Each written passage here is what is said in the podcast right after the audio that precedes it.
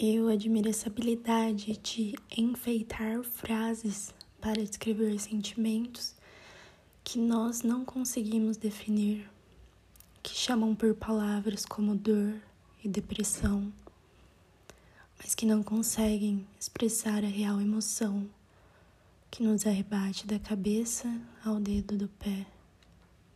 Mas um certo dia, triste, me veio essa imagem como se alguém tivesse arrancado meu coração com as próprias mãos colocado em um prato para comer com garfo e faca.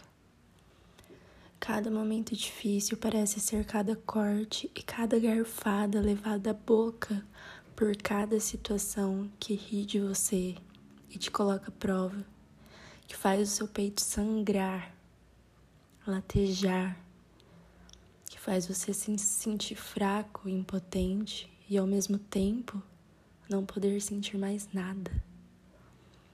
Por muitos anos eu tive meu coração colocado em um prato e apreciado por outras pessoas. e por muitos anos, muitos dias, pareceu que esse banquete nunca fosse acabar. Mas eu aprendi que um dia acaba.